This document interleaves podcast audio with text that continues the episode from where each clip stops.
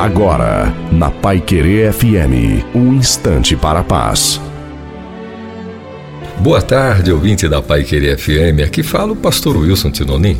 A decepção com pessoas sempre foi uma arma do inferno para prender a alma de muita gente, visando levá-las à desistência, revolta e amarguras. Em Salmos, capítulo 25, verso 5, lemos: Clamaram a ti, foram libertos, e em ti confiaram e não se decepcionaram. Decepção é uma esperança interrompida acompanhada de mágoas e geralmente vinda de uma pessoa que admiramos e da qual temos uma expectativa elevada. Quando ocorre, podemos ficar feridos e até mesmo paralisados e sem rumo. As pessoas abandonam outras em determinados momentos e circunstâncias da vida, mas o Deus Criador e sustentador desse mega universo, através de seu Filho Jesus, prometeu nunca nos deixar nem nos abandonar, pois se oferece para ser nosso bom pastor diante de todos os desafios da vida. Se lembrarmos que Cristo também sofreu decepções aqui na terra, por exemplo, com seus discípulos e tantos outros religiosos, vamos compreender que ainda há muitas possibilidades de decepções com as pessoas,